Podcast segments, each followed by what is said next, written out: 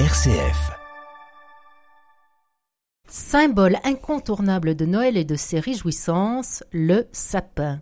Le sapin qui embaume joliment tant de nos foyers pendant les fêtes. Mais le saviez-vous? Votre sapin n'en est sûrement pas un. C'est une épinette. Magali Lugan, bonjour.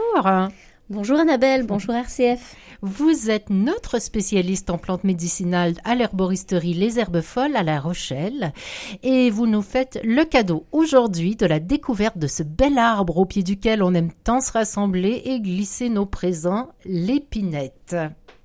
Ben oui, pour une fois j'avais envie de vous parler d'un arbre et puis, euh, Winter is coming, hein, c'est bien connu. Donc, on a bien besoin de la puissance des arbres pour passer à travers la saison sombre.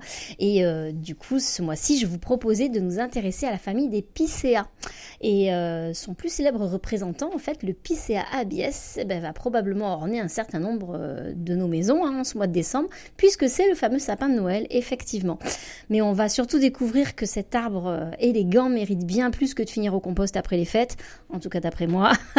parce qu'il a énormément de propriétés et ça sera aussi l'occasion d'évoquer un sujet qu'on n'a pas beaucoup abordé encore dans cette émission, l'aromathérapie. Hmm, mais d'abord, Magali, parlez-nous un peu de ce fameux Picea abies. Eh bien, les Picea, en fait, ce sont des arbres de la famille des Abietacées. Alors, anciennement, on les appelait les pinacées, mais la famille a changé de nom il y a quelque temps. Alors, ce sont des conifères, hein, donc les conifères, ils font partie de la grande famille des plantes gymnospermes. En fait, c'est une des plus anciennes du règne végétal. Euh, ce sont des plantes dont l'ovule est à nu, euh, avant l'invention de la fleur, en fait. Euh, qui ont des cônes, du coup, en général, d'où le nom de conifères.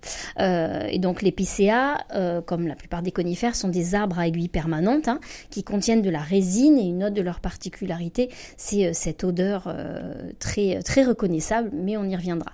Eh bien, le PCA serait le doyen des arbres sur Terre. Excusez du peu. Hmm. Alors dans la famille des abiétacées, on ne trouve pas que des picéas, on retrouve aussi des abies, c'est-à-dire les sapins, qui sont donc les cousins des picéas.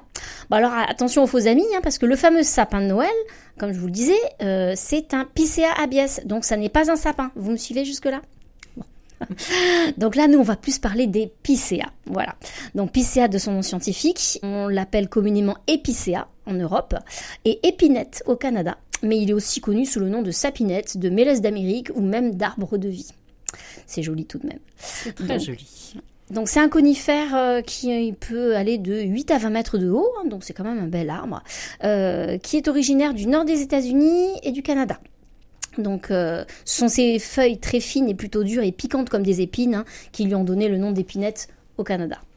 Voilà. Il, il existe près d'une quarantaine d'espèces d'épicéas en fait. Nous, on va plus particulièrement s'intéresser à deux espèces de Picea, l'épinette noire, qu'on appelle aussi Picea mariana, puisqu'il est dédié à la Vierge Marie, qui est le plus utilisé pour ses propriétés médicinales, notamment sous forme d'huiles essentielles, et son cousin, le Picea abies, ou sapin rouge, ou sapin de Norvège, le fameux sapin de Noël. Voilà. Mais il en existe beaucoup d'autres, hein. euh, notamment l'épinette blanche et l'épinette bleue, qui sont les deux, autres, euh, les deux autres espèces les plus utilisées au niveau médicinal. Elles sont toutes très proches, en fait, dans leurs propriétés euh, et leurs usages de l'épinette noire, même si l'épinette bleue et l'épinette rouge ont un pouvoir antalgique supérieur et anti-inflammatoire inférieur. Voilà. Mais donc le fameux sapin de Noël, c'est bien le Picea abies. Eh bien oui, alors à tout seigneur, tout honneur, hein, on va pas parler d'épicéa ce mois-ci sans parler de Picea abies. En fait, lui, c'est l'épicéa commun qu'on trouve au centre et au nord de l'Europe, donc chez nous, et dans les régions boréales. En fait, c'est un conifère qui est tout à fait indigène en France. Hein. il est présent naturellement entre 700 et 2000 mètres dans les Vosges, bien sûr, les Alpes et le Jura. Et puis en fait, sur presque tout le reste du territoire forestier français, il s'est introduit et il prospère euh, très bien. C'est tout de même le plus grand arbre de France et il a aussi le record de longévité mondiale, puisqu'il y a des petits spécimens suédois qui ont plus de 7000 ans d'âge. C'est incroyable. Alors heureusement pour lui, il n'est pas uniquement vendu comme sapin de Noël, parce qu'il est facile à cultiver en France, tant que le climat est frais. Et donc il est assez présent dans les jardins d'ornement. Euh, d'ailleurs, ces dernières années, il commence à être supplanté par le sapin de Nordman euh, dans les maisons, qui présente l'avantage de moins perdre ses aiguilles, en tout cas moins vite. Mais moi, je vais plutôt vous parler de l'épinette noire, qui en fait est son cousin canadien. C'est même un conifère très commun au nord-est des États-Unis et surtout au Canada parce que c'est une des plus résistantes au climat très rude de, l'Arctique en fait. Euh, du coup, l'épinette noire, c'est même le symbole de la forêt boréale d'Amérique parce que c'est l'arbre qui pousse jusqu'aux limites de la toundra. Vraiment, c'est celui qui va le plus loin, le plus haut.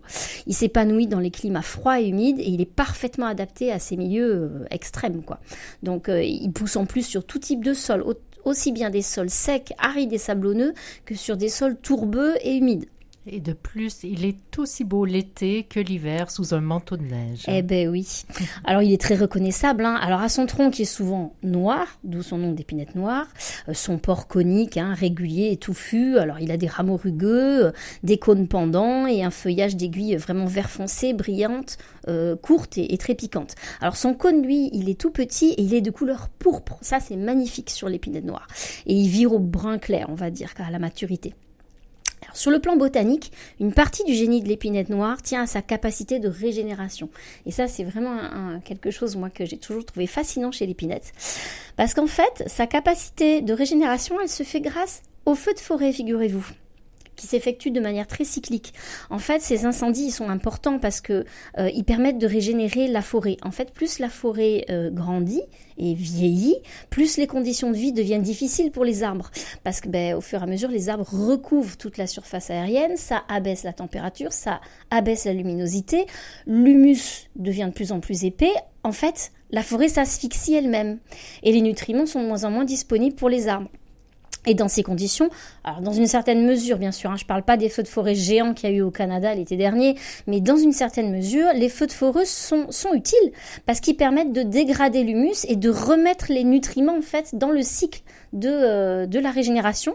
Et surtout, ils favorisent l'ouverture des cônes de l'épinette noire et du coup, ça permet la dispersion des graines et le développement de nouvelles épinettes. En quelque sorte, l'épinette a apprivoisé le feu, c'est ce qu'on dit en arboristerie, et elle a su en faire son allié, puisqu'il va lui permettre de se développer et de, bah, de faire des petits. Et on va voir que comme par hasard, l'épinette noire a de grandes propriétés anti-inflammatoires. C'est un, arbre qui a aussi un bois euh, tendre et léger et qu'on a beaucoup utilisé pour faire des charpentes parce qu'il est résistant, bien droit, bref, super pratique. Ah oui, on imagine que c'est un, allié de l'homme euh, depuis euh, de nombreuses années et sous plusieurs formes également, euh, notamment en Amérique du Nord. Eh bien oui, tout à fait. Alors de nos jours, on utilise principalement l'épinette noire pour la production de pâte à papier, et puis aussi pour les vertus de son huile essentielle, mais en fait ça fait des siècles évidemment que l'homme connaît l'épinette et travaille avec lui. Notamment les peuples amérindiens se sont transmis oralement vraiment de génération en génération l'usage de l'épinette noire pour euh, ses nombreuses vertus thérapeutiques, on va en parler. En fait, il y a eu pas mal d'études scientifiques qui ont permis de constater justement que ces peuples utilisaient parfaitement les différentes parties de cette plante avec un grand discernement que ce soit en application locale, par voie orale ou par voie respiratoire. Voilà, ils utilisaient vraiment toutes les parties de, l'épinette. Euh, par exemple, les Indiens Abenaki euh, utilisaient des décoctions de cônes pour lutter contre les infections urinaires ou comme antidiarrhéiques. Ils utilisaient les aiguilles, par contre, pour venir à bout des douleurs ou des refroidissements parce qu'ils connaissaient ses vertus antiseptiques et expectorantes. Voilà, il faisait bouillir les aiguilles de sapin et respirer les vapeurs pour décongestionner les voies respiratoires. Euh, les aiguilles étaient aussi connues par les Indiens pour être un bon moyen de prévenir le scorbut. Alors ils utilisaient aussi la résine. On utilisait vraiment toutes les parties hein, de, de l'épinette. La résine, ils s'en servaient de base pour fabriquer un baume contre les brûlures. Euh, elle était aussi mâchée comme fortifiant et on l'utilisait même contre le mal de mer. il fabriquait des alcoolatures et qui euh, étaient très réputés pour euh, contrer le mal de mer. Alors ils utilisaient aussi les cônes, hein, bien sûr. Ils les utilisaient comme nous on utiliserait le clou de girofle contre le mal de dents.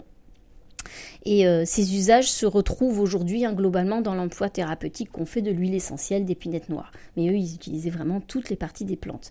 Euh, ils utilisaient aussi les rameaux euh, pour les femmes enceintes, en fait, pour favoriser l'accouchement ou l'expulsion du placenta. Et puis, bien sûr, ils avaient aussi une utilisation euh, euh, chamanique traditionnelle hein, de, l'épinette noire. C'était vraiment une, plante sacrée et médicinale. Et puis, c'était aussi une plante utilitaire. Les Amérindiens du Québec euh, fabriquaient des canaux à base de bois, alors plutôt de bois de cèdre et de bouleau, mais ils les liaient ensemble avec des racines d'épinette qui jouaient le rôle de fil de couture, en fait. Et puis ensuite, ils étanchéifiaient leur embarcation, toujours grâce à la résine de l'épinette. Donc euh, voilà, on voit vraiment qu'ils euh, utilisaient euh, l'épinette de, toutes les façons. ils recueillaient aussi la gomme d'épinette et on en faisait une liqueur douce et rafraîchissante qu'on appelle bière d'épinette. Et en Europe alors? Eh ben, en Europe, on connaissait donc Picea abies, son cousin, qui était jadis beaucoup employé dans les bains médicinaux en fait, pour soigner tout ce qui était troubles nerveux et problèmes euh, de rhumatisme, d'arthrose, tout ça. On récoltait de préférence les jeunes pousses euh, et des aiguilles d'arbres, alors déjà âgés, hein, entre 60 et 80 ans. Et euh, c'était les, vraiment les arbres dans lesquels les principes actifs étaient plus particulièrement concentrés. Voilà, donc on avait cette utilisation-là. On fait mention chez nous de l'utilisation de l'épinette noire dès le Moyen Âge, puisque Hildegard de Bingen nous parle de l'épicéa dans son fameux livre des subtilités des créatures divines. Euh, que je ne peux que vous inciter à lire si vous avez la chance de le trouver chez un, chez, un brocanteur. À glisser sous le sapin de Noël. Ah oui. Euh, et en fait, elle, elle fait de l'IPCA plutôt un usage vétérinaire, en fait, pour soigner les troupeaux, figurez-vous. Euh, les troupeaux, justement, qui avaient pris froid ou autre, elle conseillait de les envoyer sous une forêt d'épicéa, voilà, pour leur faire respirer les, les senteurs basalmiques de l'épicéa, ce qui permettait de faire une antisepsie naturelle pour les troupeaux. Voilà, et donc c'est, ça reste très pertinent, hein, puisque elle a bien relevé notamment euh, les propriétés euh, expectorantes euh, pour dégager les bronches des mucositos. Voilà, ça, ça marchait pour les animaux et pour les hommes. en France, on, on utilisait aussi l'épinette sous le nom de poids de Bourgogne, justement pour faire fabriquer des emplâtres en fait pour les troubles respiratoires. Donc voilà, on a quand même un, un usage attesté en France depuis longtemps. Alors à l'heure actuelle, euh, au Canada, son usage principal, c'est plutôt l'exploitation pour la production de pâte à papier, comme on le disait. Mais du coup, là où c'est intéressant, c'est que l'huile essentielle, bah, du coup, c'est un sous-produit de cette euh, industrie. Et donc, ça cause pas, c'est pas l'origine d'une déforestation problématique, comme ça peut être le cas euh, dans certaines plantes, comme le bois de rose, par exemple. Voilà. C'est d'ailleurs pour ça que moi je vous incite à faire attention quand vous choisissez vos huiles essentielles. Euh, il faut toujours essayer de choisir celles qui sont les plus disponibles et pas forcément celles euh, qui sont en, raréfaction. Parce que quand on parle d'huile essentielle, il faut toujours garder en tête la règle des 3 P, comme on dit. C'est-à-dire eh bien, Une huile essentielle, d'abord, c'est un produit précieux, puissant et à utiliser avec précaution. Bah oui, un produit précieux, euh, donc il faut le choisir avec discernement et l'utiliser avec parcimonie. Voilà, c'est vraiment l'essence d'une plante, c'est vraiment un concentré, un cadeau inestimable de la nature et qui nécessite beaucoup de matières premières, avec des rendements très différents en plus selon les plantes. Par exemple, l'huile essentielle d'épinette noire, comme on le disait, elle est produite par distillation des aiguilles. Et il va falloir environ 1 kg d'huile pour obtenir 10 ml d'huile essentielle. C'est déjà beaucoup. Oui, bah, c'est relativement peu comparé à certaines plantes. Pour vous donner une idée, combien il faut de pétales de rose, à votre avis, pour obtenir un kilo d'huile essentielle? Vous donnez votre langue au chat Je donne ma langue au chat. eh bien, en fait, il faut 4 tonnes de pétales. Vous remplissez une maison, quoi. Hmm. Voilà. Donc, ça explique les tarifs très différents, bien sûr, de certaines huiles essentielles qui sont aussi liées à la qualité de la distillation par ailleurs. Hein. Mais c'est vrai que vous imaginez bien que bah, c'est une ressource très précieuse. Et donc, pour cueillir de l'épinette noire, Magali, j'imagine qu'il faut se rendre au Québec Ben oui, oui, oui. En France, là, ça va être compliqué. À moins d'habiter au Québec, ça va être difficile pour l'épinette noire. Mais par contre, vous pouvez très bien cueillir euh, des aiguilles de Picea abies hein, dans les forêts françaises en respectant bien sûr les règles de la cueillette honorable, hein, comme je vous dis toujours. Donc déjà faire attention à son endroit euh, de cueillette, qui soit de qualité, euh, pas près, euh, près d'une source de pollution. Et puis ben, en respectant la plante, en lui demandant si elle est d'accord, en en laissant un petit peu pour elle, un petit peu pour les autres et en en prenant un peu pour vous. Dans notre chronique, Magali, on s'intéresse toujours à l'application culinaire des herbes. Dans le cas de l'épinette, ça doit être assez réduit, j'imagine. Ah écoutez, oui, mais en même temps, finalement, j'en ai trouvé quelques-unes, hein, figurez-vous. Ah. Contrairement à ce qu'on pourrait croire, l'épinette a été utilisée en cuisine, même si, bon, maintenant, c'est moins fréquent. Hein. Euh, alors, chez de nombreuses nations amérindiennes, déjà, euh, comme je vous disais, la gomme résine des différentes épinettes, elle était euh, consommée comme gomme à mâcher. Donc euh, les enfants adoraient, les femmes en mâchaient euh, pour garder leurs dents blanches, euh, et les hommes, alors d'après les tests qu'on a retrouvés, c'est assez inexplicable, mais eux ils n'avaient pas à se préoccuper de la blancheur des dents. Ah bon? Voilà, mais c'était pour le plaisir. voilà. Alors il y a du coup des peuplades en fait euh, de certaines régions où il y avait beaucoup d'épinettes qui en faisaient commerce et les blancs aussi en fait se sont régalés. Euh, les, colons, euh, les premiers colons se sont régalés de la gomme d'épinette.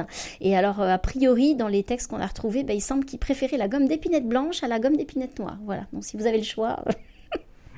Voilà. Après, on n'utilisait pas que les gommes hein, en, utilisation, on va dire, culinaire. On utilisait aussi euh, l'écorce intérieure qui était euh, grattée et consommée fraîche, en fait, au printemps lobby en fait au moment où elle était à son meilleur.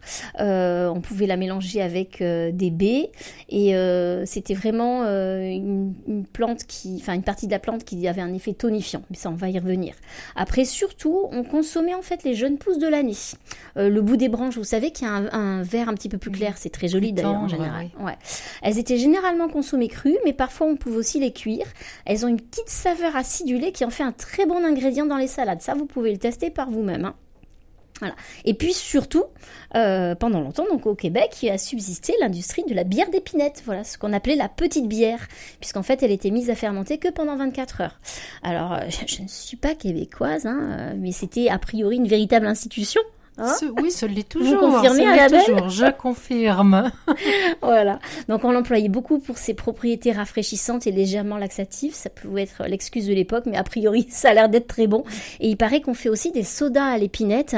Mais ça, d'après ce que j'ai retrouvé comme info, c'est plutôt une boisson aromatisée artificiellement. Ça a été commercialisé, oui. Par contre, vous pouvez aussi fabriquer vous-même du sirop de sapin ou du sirop d'épinette, hein, le, fameux euh, sirop de sapin de vos grands-mères. Peut-être qu'il y en a qui ont connu ça. Euh, pour ses vertus justement expectorantes euh, au, niveau respiratoire. C'est très facile à confectionner. Il vous, suffit de d'empiler dans un bocal en fait des couches alternées justement de ces jeunes pousses et du miel. Voilà. Vous tassez bien, vous exposez le bocal au soleil pendant un mois, voilà, jusqu'à que vous voyez en fait se former ce sirop bien épais. Ensuite, vous filtrez, hein, c'est-à-dire vous enlevez les, euh, les jeunes rameaux en, exprimant bien à travers un linge pour essayer de, récupérer vraiment le sucre, euh, le sucre comme ça des plantes. Et puis vous conservez au frais et à l'obscurité. Et cet hiver, euh, s'il y a un petit rhume hivernal qui passe par là, une petite gorge qui pique, vous penserez à moi. Mmh, miam, miam, miam.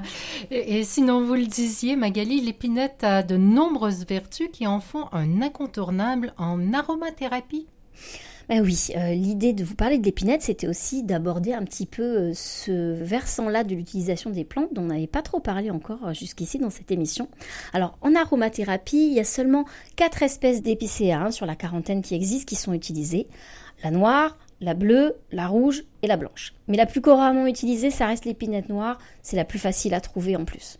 Alors elle a de très nombreuses vertus. C'est notamment un très grand antispasmodique et anti-infectieux, et un très bon décongestionnant respiratoire. En plus de ça, elle a vraiment des vertus de stimulant immunitaire et c'est un tonique général de l'organisme. Donc euh, n'en jetez pas, déjà, rien que pour ça en hiver, ça peut servir. Et puis en parallèle, et c'est là l'intérêt de, de l'épinette en fait, c'est que c'est un très bon relaxant nerveux mais qui n'a pas d'effet sédatif. Attention, il va calmer, mais il va pas. Il n'a pas de la sérénité. Quoi. Voilà, exactement.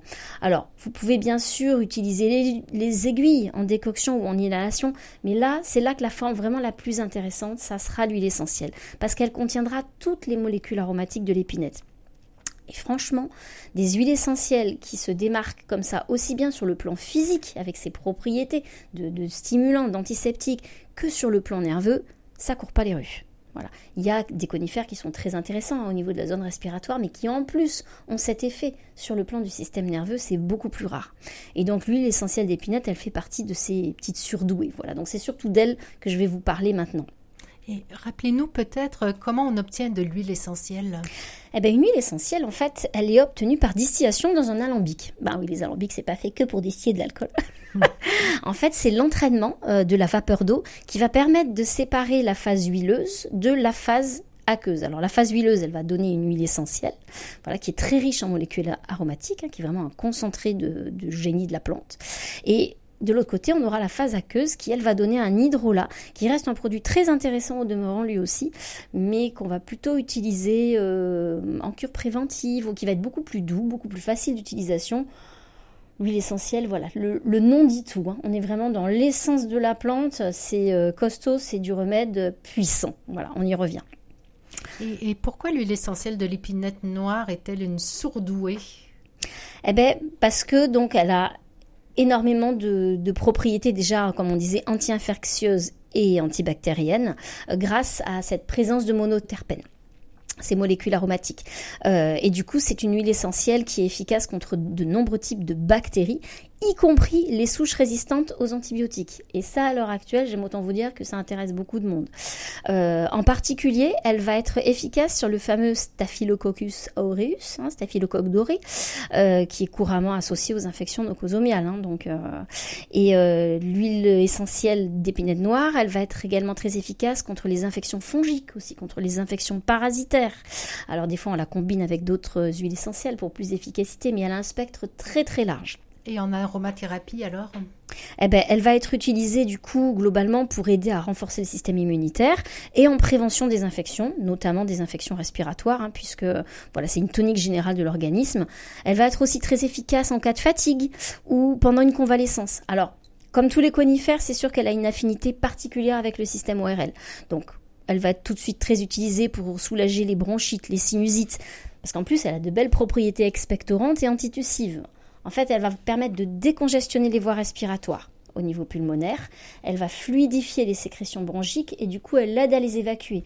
Et en fait elle est antispasmodique. Là on rentre déjà un petit peu dans le côté nerveux. Elle, apaise les spasmes bronchiques. Donc vous voyez l'intérêt. Alors une bonne partie de ses propriétés vient aussi du fait que l'huile essentielle d'épinette noire, c'est aussi une grande huile essentielle hormone-like. Hormone-like? Plus exactement, elle est cortisone-like. Autrement dit, elle stimule les glandes surrénales qui euh, fabriquent notre cortisone naturel et elle agit aussi sur la thyroïde. Ah tiens, qui elle a une action sur les émotions physiques, nerveux, il y a des choses qui s'expliquent peut-être. Et en fait, c'est ces propriétés cortisone-like qui vont être redoutables pour lutter contre une grosse fatigue, un manque d'entrain ou les virus hivernaux, parce que l'huile essentielle d'épinette, comme elle relance l'activité des glandes surrénales qui fabriquent notre cortisone, on va fabriquer notre anti-inflammatoire naturel. Voilà. Alors pour l'utiliser dans ces cas-là, un truc hyper facile, c'est le massage juste au-dessus des reins. Bah oui, au niveau des fameuses glandes surrénales, voilà. Et c'est vraiment la solution à privilégier en cas de convalescence ou euh, voilà de gros virus hivernal. À ce niveau-là, c'est une perle, c'est hyper facile. Les sportifs aiment beaucoup l'utiliser aussi comme ça parce qu'ils stressent leur organisme en général en cas de en cas de compétition euh, ou autre, ou alors après des, des entraînements très intenses. Euh, donc pour eux, c'est euh, voilà, c'est vraiment puissant. Et bah, les travailleurs en burn-out aussi, mais là, c'est bien de pas attendre jusqu'au bout quand même. Hein. Non, non, parce que c'est tellement agréable. De toute façon, pourquoi s'en priver? Ouais.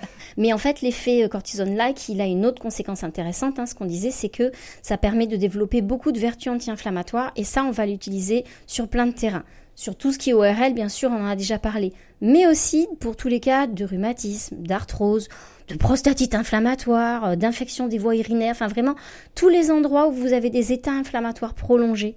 L'huile essentielle d'épinette va être intéressante parce qu'elle va permettre de diminuer les cytokines pro-inflammatoires. Voilà. Et du coup, on va aussi l'utiliser, par exemple, pour calmer les états inflammatoires cutanés. Tout ce qui est eczéma, mycose cutanée, parasitose cutanée, psoriasis, tout ça, voilà, ça va être euh, très efficace comme, comme huile essentielle. Donc on l'utilise par voie cutanée, sous forme d'onguent Oui, on a plusieurs, euh, plusieurs façons de faire. Euh, enfin, Dernière vertu, et non des moindres, l'huile essentielle d'épinette noire, elle a aussi, donc on en parlait un petit peu, un effet calmant sur la sphère psychique, sans être sédatif c'est là où elle est intéressante parce que quand on est très fatigué, si en plus on, vous met euh, encore plus par terre, on va pas s'en sortir. Voilà. Euh, en fait, elle contient des esters qui ont un effet antispasmodique et L'huile essentielle d'épinette, elle va dénouer notre plexus solaire quand il a noué. Donc ça va être très intéressant en cas d'angoisse, de crise de spasmophilie, de stress, de sensation d'oppression. Voilà. Donc c'est une grande relaxante en fait du système nerveux à la fois central et périphérique. C'est comme une bonne marche en forêt, quoi. Exactement. En plus, c'est une huile essentielle qui est lymphotonique, qui est décongestionnante, qui a des propriétés anti-abortives et antitumorales. Donc n'en jetez plus, comme on le voit, c'est une huile essentielle très puissante.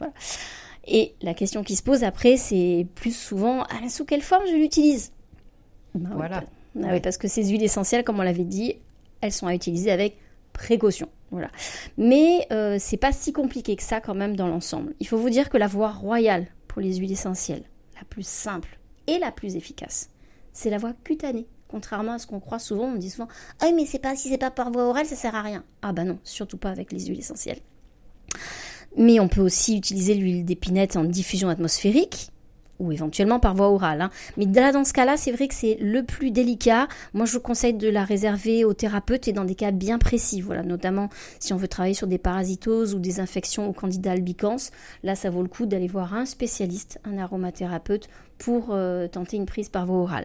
Mais par contre, au quotidien, vous pouvez tout à fait le prendre. Euh, euh, voilà. Alors, par voie atmosphérique sur les infections respiratoires, ça peut être tout à fait suffisant. Hein. Alors, soit en diffusion dans votre espace, soit en inhalation vous savez, au-dessus d'un bol d'eau chaude avec une serviette sur la tête. Les branches. Voilà. En fait, ce, côté antiseptique aérien, ça va aussi empêcher les microbes de squatter votre maison ou votre bureau, hein, si vous le diffusez dans l'air. Et en inhalation, euh, non seulement vous avez effectivement dégagé les bronches, mais en plus l'épinette, elle aura vraiment un effet neurotonique. Elle va vous procurer un vrai bien-être. Voilà, et elle va permettre de vous calmer, ce qui n'est pas inintéressant quand on a les bronches prises. En général, ça stresse. on a peur quand on n'arrive pas à respirer. Donc là, on est encore double fait qui se coule. En plus, franchement, l'odeur est sympa. Hein. comme on disait, hein, on a l'impression de se balader en forêt. Hein. c'est frais comme, euh, comme odeur, légèrement boisé. Eh ben, comme une balade en ça permet de se recentrer, de s'ancrer, de se dire voilà, je suis là dans mon corps physique euh, présent. Et ça permet du coup bah, de se rendre disponible en fait euh, au niveau du cerveau. On a le petit vélo qui arrête de, de travailler dans la tête. Voilà. Ça va permettre de prendre la distance nécessaire et le temps de respirer en fait. Et c'est ça qui va nous redonner un peu de confiance et de force aussi. C'est une huile essentielle au niveau nerveux qui permet de libérer les émotions bloquées. Voilà, par toutes les formes de peur. Elle aide à retrouver cette respiration ample qui est bloqué par le stress. Bon, je dis ça, je dis rien. Pour les étudiants hein, en période d'examen, c'est à réfléchir. Il y a énormément de subtilité d'emploi selon les effets recherchés, évidemment. Est-ce qu'il y a des contre-indications ou des précautions d'emploi particulières? Alors, il y a toujours des précautions d'emploi, hein, on le disait avec euh, les huiles essentielles. C'est vrai que c'est euh, très puissant, c'est assez fascinant par euh, la force de leurs effets, mais du coup, il y a aussi quelques précautions à prendre. Alors, à dose physiologique, hein, comme on dit, on relève aucune contre-indication euh, au niveau de, l'utilisation de l'épinette noire, mais euh, sur le principe, on ne l'utilise pas pendant la grossesse parce que c'est une décongestionnante circulatoire et du petit bassin. Euh, on l'évite aussi pendant l'allaitement et chez l'enfant de moins de 3 ans par manque d'informations. Et de manière générale, mais ça c'est valable pour beaucoup d'autres huiles essentielles, on ne l'utilise pas pur chez les moins de 6 ans, ni sur les muqueuses, et encore moins dans les yeux et les oreilles, bien sûr. On se lave toujours les mains après avoir utilisé une huile essentielle, bien sûr.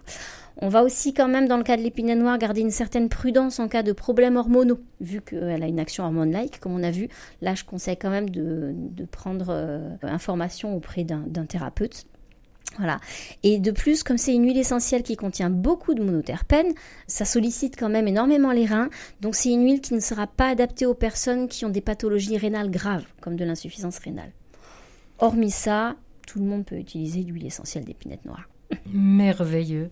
Et alors Magali, un morceau de l'entrevue que j'aime bien, j'aime bien quand vous nous parlez de la symbolique, et là j'imagine qu'elle est très jolie, euh, cette symbolique de notre grande épineuse. Eh ben oui, comme de bien entendu, l'épinette c'est le symbole de la vie, la vie intacte qui jaillit du sol, même aux endroits les plus improbables, et qui s'étend jusqu'aux limites des conditions possibles sur Terre. Donc du coup, l'épinette, ça symbolise la naissance Bon, ça tombe bien, euh, c'est le sapin de Noël, c'est pas pour rien. C'est aussi le début d'un nouveau cycle. En fait, l'épinette, elle représente l'énergie primordiale, celle qui va favoriser la mise en action. C'est l'arbre qui libère le mouvement, en fait, pour passer à la, phase concrète de vos projets. Voilà, l'épinette, elle vous autorise à vous affirmer et à grandir, mais en partant de la base. Hein, on part du chakra racine. Hein, voilà, c'est quand même un, c'est quand même un arbre, donc euh, on a des belles racines. Et en fait, l'épinette, elle nous recharge en nous reliant à la terre. Voilà. En fait, c'est un peu comme tous les conifères. On dit qu'ils nous remettent d'équerre. Allez hop, droit, on est parti, en avant. Et pourtant, au-delà de cet aspect très tonifiant qui redresse à la fois hein, le corps, hein, le dos, la tête, le moral, le courage, hop, ça travaille sur tout ça l'épinette. Eh ben, elle a ce petit côté euh, orangé, chaleureux, réconfortant. Euh, c'est une huile essentielle, vous verrez si vous ouvrez un... J'espère qu'on vous aura donné envie d'ouvrir un flacon d'épinette noire. Ça a des notes un peu rondes, c'est presque fruité en fait. Et ça, c'est très rare chez les conifères. Et de par ce côté-là, ça représente la féminité dans la famille des conifères, dans cette famille d'arbres. Et l'épinette a aussi cette dimension émotionnelle qui est censée faciliter l'harmonie entre le corps et l'esprit. Alors oui, c'est une huile essentielle qui a une énergie très puissante, mais qui est douce aussi. Et l'épinette, elle nous enseigne à maîtriser cette puissance avec douceur et elle nous fait découvrir la temporalité des arbres parce qu'ils ont tout le temps du monde. Hein. C'est pas comme nous. L'épinette, elle nous fait découvrir profondément cette puissance et cette paix, et du coup, elle nous donne une autre présence à nous-mêmes. Voilà. Donc la rencontre avec l'épinette noire, c'est un beau cadeau de Noël à se faire, vous ne trouvez pas? Oui. Merci Magali Lugan pour cette belle rencontre avec l'épinette. On aura d'autant plus de plaisir à la décorer cette année dans tous nos foyers. Je rappelle que vous êtes conseillère en plantes médicinales et en produits naturels à l'herboristerie Les Herbes Folles à La Rochelle. Merci Magali, joyeuses fêtes Merci RCF